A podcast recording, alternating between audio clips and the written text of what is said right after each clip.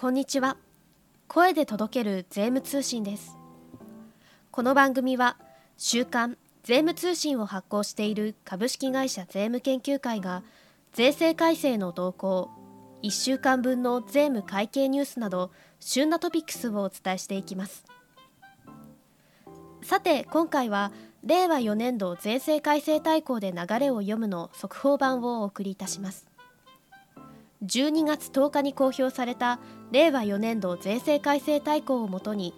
来年度の税制はどのように変わりそうかそしてその影響はどのような業界立場にいる方の実務に関わってくると考えられるのか。税理士の村木慎吾先生にお話を伺います。村木先生は平成15年に税理士法人指水に入社後平成17年に税理士登録されました。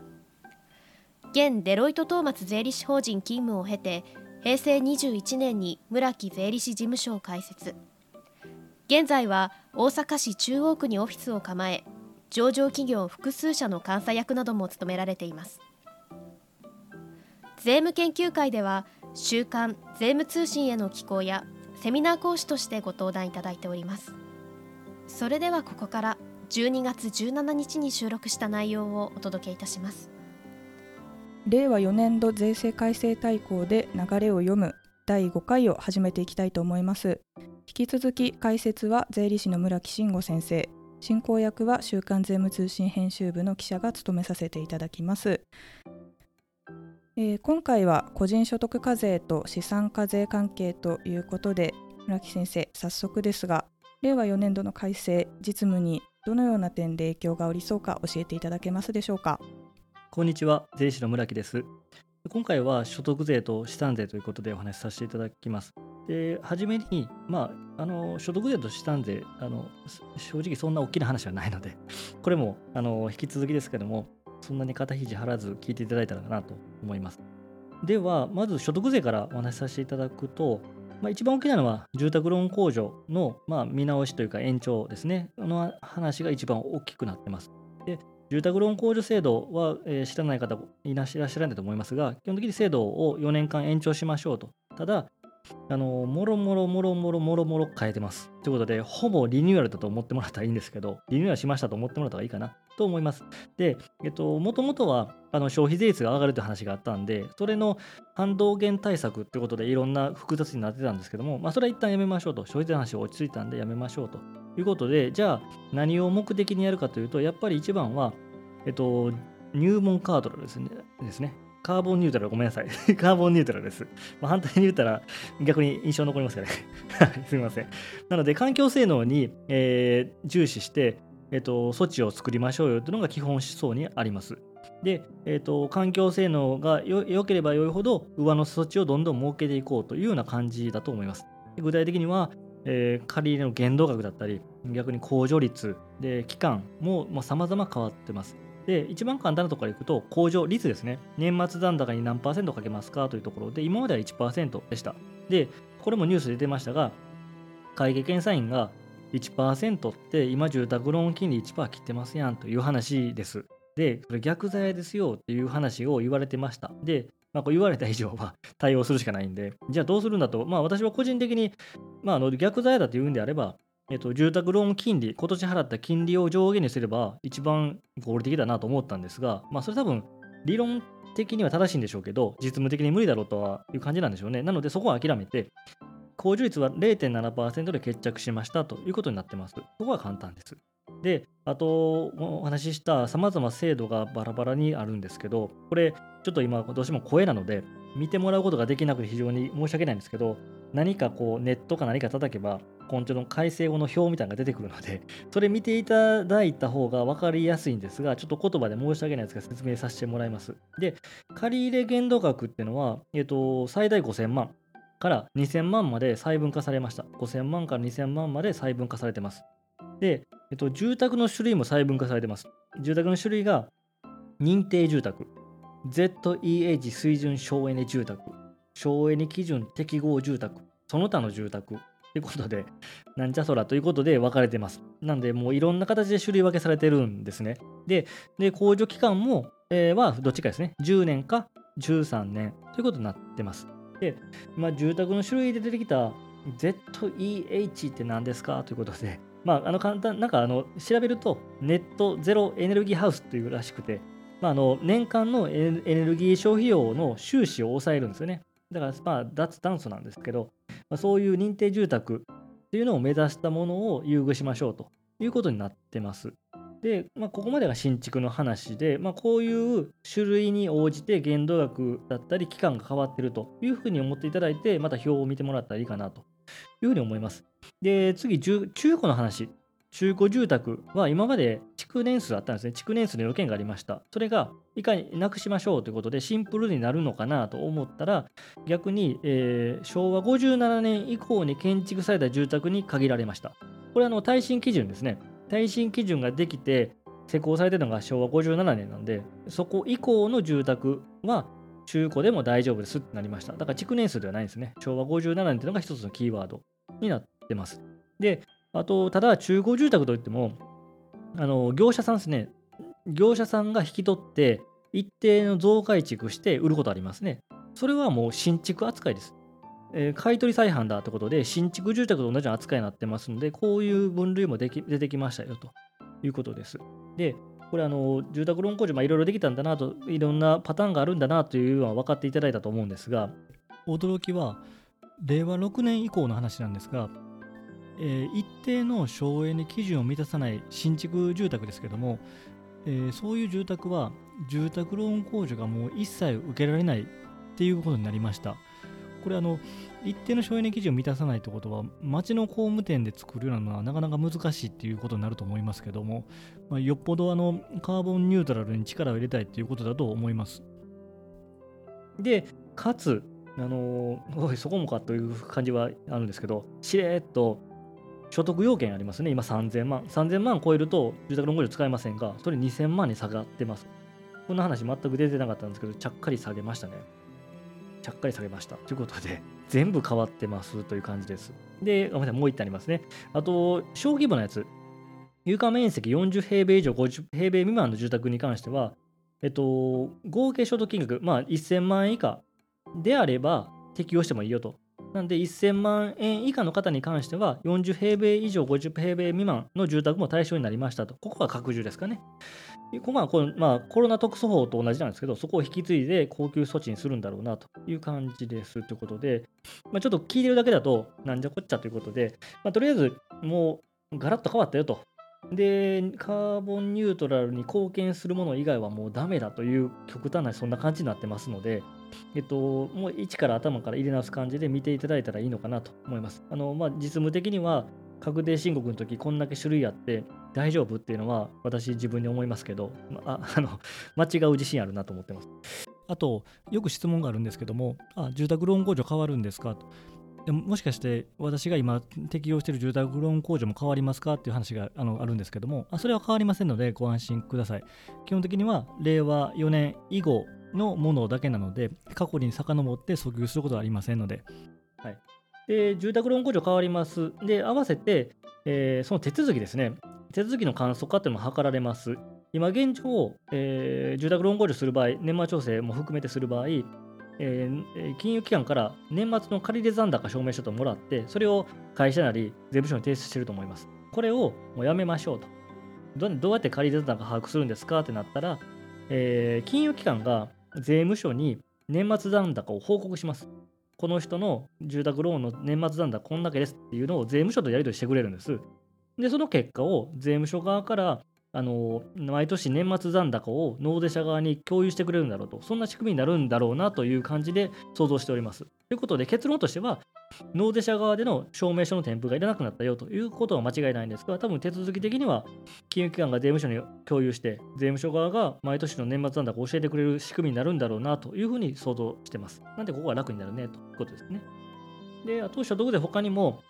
えっと、居住用財産の買い替え損失が生じた場合、居住財産の損失が生じた場合に、買い替えたら、えー、繰越控除ができるとか、あとは、えー、居住財産の譲渡損失を繰り越していけるよとか、まあ、そういう場合の繰り越し制度があるんですけど、これはまあ単純に今ある制度を単純延長ですということになってます。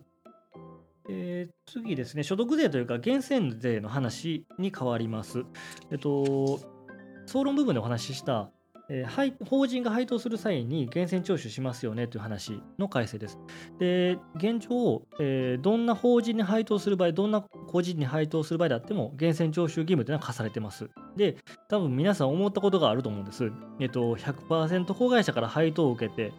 例えば1000万配当を受けて、税金20%取られて、でも、この配当って一金不参入だよなと、個法人からの配当は税金かからないで税金取られてる。でもそれは法人税の前払いだから前払いだから確定申告すれば法人税として返ってくる。これ何してんのっていうのが皆さんの一般的な率直な感想だと思うんです。でこれは会計検査院も同じで何してんのと。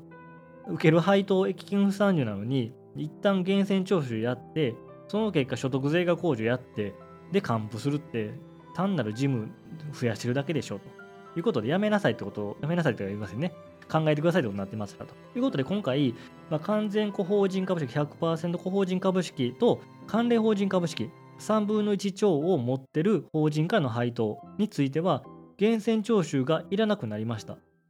で、これだけ言うと、あ、そうなんだ、簡単だねと思うんですが、これ論点ちょっといかのが、関連法人株式の配当も、はえー、源泉徴収不要になってます。で、じゃあこの関連法人株式とはというところが、えっと、法人税とリンクするのか、いや、別途規定を設けるのかっていうのがちょっと注意しとかないといけないのかなと。まあ趣旨としては、受け取った配当が駅員不参入だから源泉税いらないねっていう趣旨だと思うので、法人税と合わせないとおかしいとは思うんです。ただ、法人税の関連法人株式はご存知の通り、今はグループ単位で判定するんですね。直接保有、間接保有問わず、関連、えーえー、全部を合算して関連法人株式かどうかって判定すると。ただ、源泉徴収はそうもいかず、直接保有の株主に配当するので、そこの定義をリンクさせるのかっていうのは、ちょっと注意しておかないといけないかなというふうに思います。で、なお、この適用はちなみに令和5年10月1日以後なので、ちょっとタイミングが違いますのでご注意ください。つまり、令和5年10月だから3月決算であれば、令和5年3月期は普通の配当なんでしょうね、おそらく。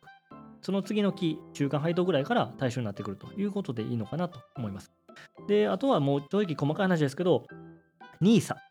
NISA って聞いただけで、あってなるし、私もそうです。あの、NISA よくわからんということがあるんですけど、証券会社に丸投げって感じなんですが、まあ、NISA 制度もちょっとだけ見直しがあって、簡単に言うと、令和6年から始まる新 NISA 制度っていうのは、えー、積立投資用の部分、1階部分と、えー、投資用の部分、2階部分っていうの分かれてるんですね。1階部分は、まああのー、リスクが低い部分2階部分はちょっとアグレッシブな部分っていう風に分かれてます。で、えっと、1階部分は積み立て NISA で、2階部分は現行の NISA だと思ってもらったらいいと思います。で、でこのまあ、細かい話ですが、えー、この1階部分の持ってる上場株をその2階に移行することがあるらしいんですね。移行するんだと。その時に一定の要件があるよと。まあ、簡単に言うと、えっと、その移行する年で投資したものじゃないとダメだっていうのがあるらしいです。で、ただそれだとちょっと手間手間というか、ちょっと実態に即さないよねと、現実上もちょっとめんどくさいよねってこともあるらしくて、そこで今回の改正で、まあ、前年ベース、その前年に投資しているものであれば、1回から2回に移してもいいよというふうに変わるようです。まあ、例えばちょっとあの細かいのをやってるわけじゃないのであれですが、そういう感じの制度に変わるようですということです。で、あと、NISA でいくと、まあ、デジタル化を進めましょうということで、金融機関と税務署間のデータのやり取りをえー、データフォーマットでしましょうと。今なんか PDF だからやってるみたいですけど、そっちの方がびっくりですけど、もっと早くやっとけよって感じはしますが、データフォーマットでやりますよっていうふうに変わると。まあ、この辺はそうかと思ってもらったらいいのかなと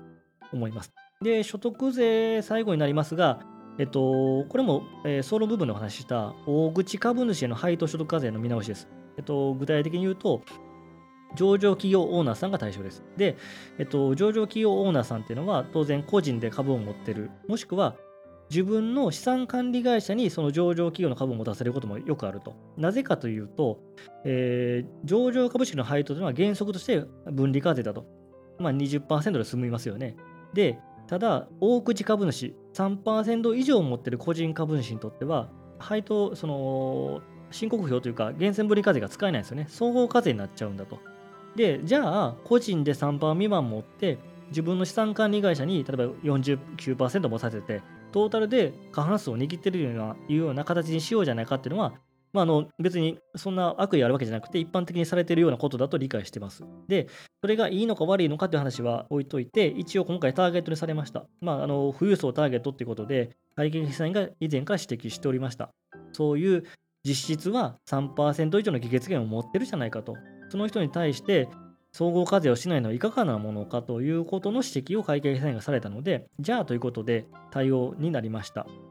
で、今回どのように変わるかというと、えー、今までは個人が持ってる株式割合が何パーセントか3%かどうかというところで判定しました。それを、えー、その個人の株主が支配している、まあ、つまり同族会社ですね、支配する同族会社が持ってる株数も含めて3%以上かどうかという話を判断すると。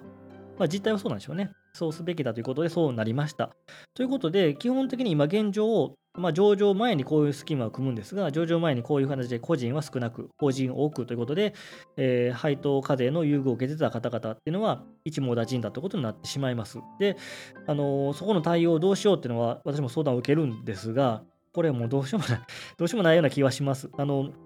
もちろんその、えー、と今申し上げたその個人が支配する同族会社がどういう定義なのかってまだ出てないので分かりませんが、そこをまあうまく回避する方法があるのかもしれませんが、まあ、おそらくあのどっちかというと禁止法の関係でそんなに株を大きく動かすのが現実的に難しいと思うんですね、おそらく上場企業とあれば。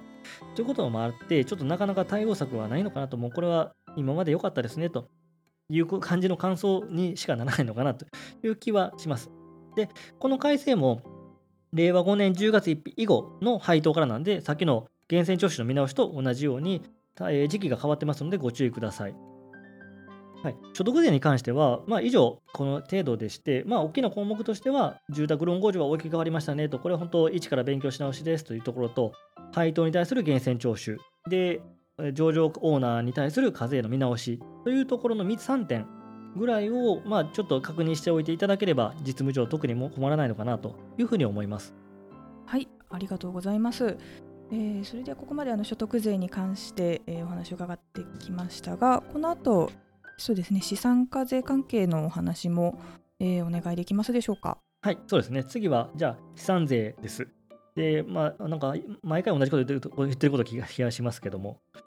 えー、大したことないです。ということで、気楽に聞いてください。ということで、まずはじめですね、資産税で、えー、住宅資金贈与、今ございますね、えーと、身内から住宅資金を贈与された場合、えー、一定額まで非課税ですよと、住宅を建てるためにもらったものは非課税ですよという制度が、えー、基本的に2年延長ですと、延長しますということで、ただマイナーチェンジしますということになっています。現状、まず1500万の非課税枠っていうのがありました。それを1000万か500万にしましょうと。で、どういう場合が1000万かというと、耐震、省エネ、またはバリアフリーの住宅は1000万まで非課税。それ以外の住宅は500万ということで、まあ、非常に、まあ、先ほど同じですけど、カーボンニュートラルということで、あのそっちに重視して、それ以外住宅は知らんと。500万だけですよということになってます。で、えっと、まあ、細かい話ですけど、えー、この住宅資金贈与の特例の時に、えー、中華中古住宅ですね。中古住宅の場合、築年数ありました。これも撤廃されてますので、えっと、現行は、えー、確か耐火建築物以外は20年。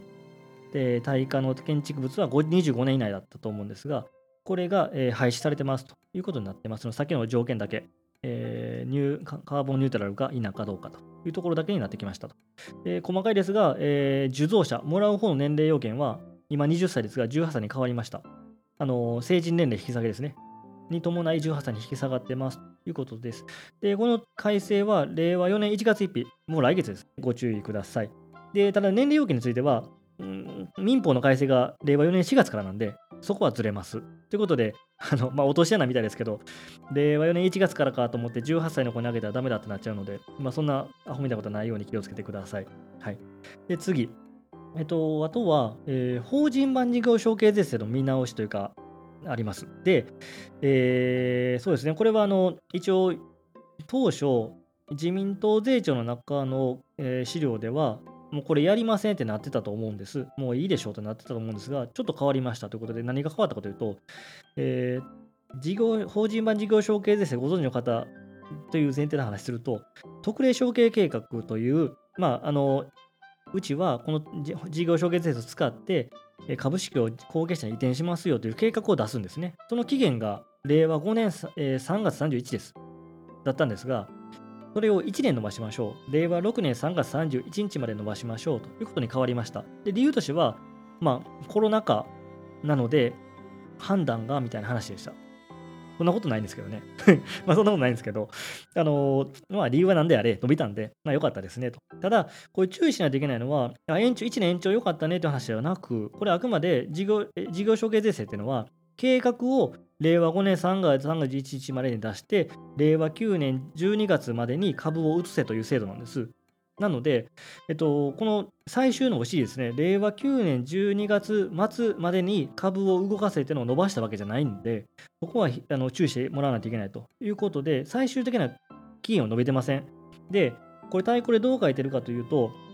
結構きつい書きぶりをしてます。えっと、まあ、これここだけそのまま読みますね。えー、この特例措置は、日本経済の基盤である中小企業の円滑な世代交代を通じた生産性向上が待ったなしの課題であるために、事業承継を集中的に進めるための次元措置としていることを踏まえ、令和9年12月末までの適用期限については今後とも延長を行わないと言い切ってます。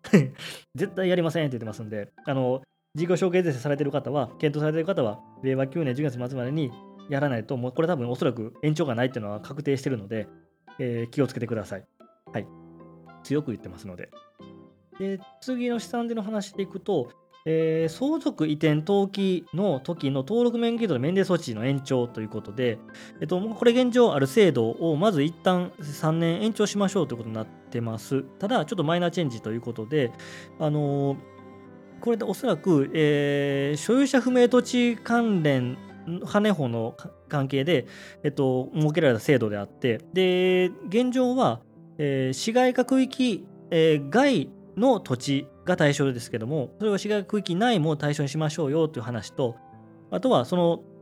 えー、免税措置の対象金額、今現状10万円なんですけど、それを100万円に引き上げましょうということで、まあ、政府としては、まあ、所有者不明土地って大変な問題なんで、そこをいかなんとかしたいと、まあ、これはもちろんしないといけないので、そこをちょっと拡充したなと。いう改正だと思ってもらったらいいかなと思います。で、もう一つ、えー、固定資産税の話。えっと、去年はあのコロナが、まあ今年もありますけど、コロナがあり、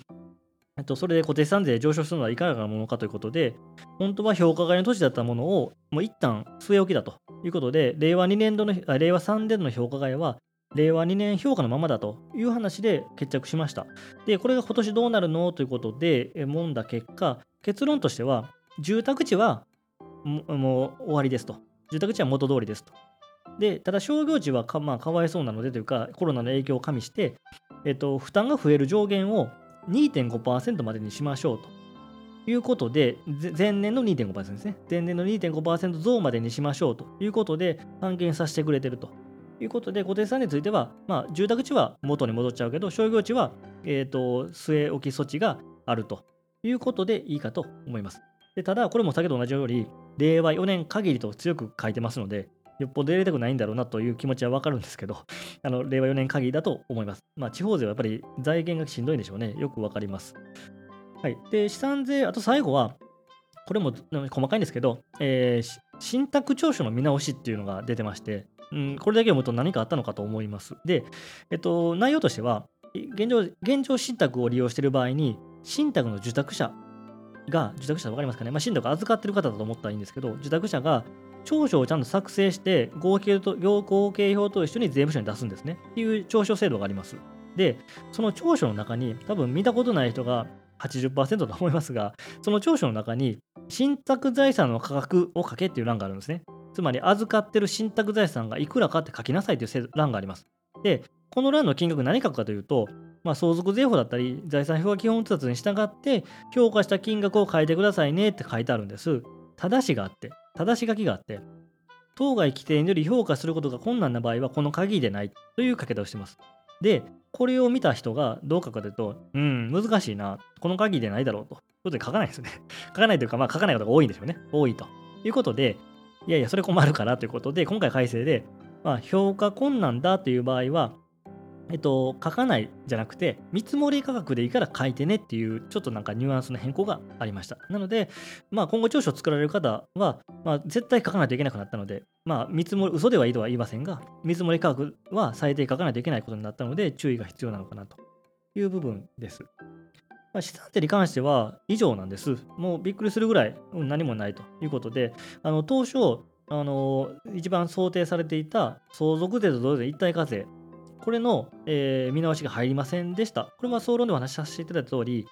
まあ、あんだけ騒ぐだけ騒いで何もしないのかっていうのが我々の気持ちですが、まあ、しなかったということで。で、かつ、えー、対抗の検討課題、一番最後に検討課題が出てくるんですけど、来年度以降こんなしますよっていう。そこにも出てこないと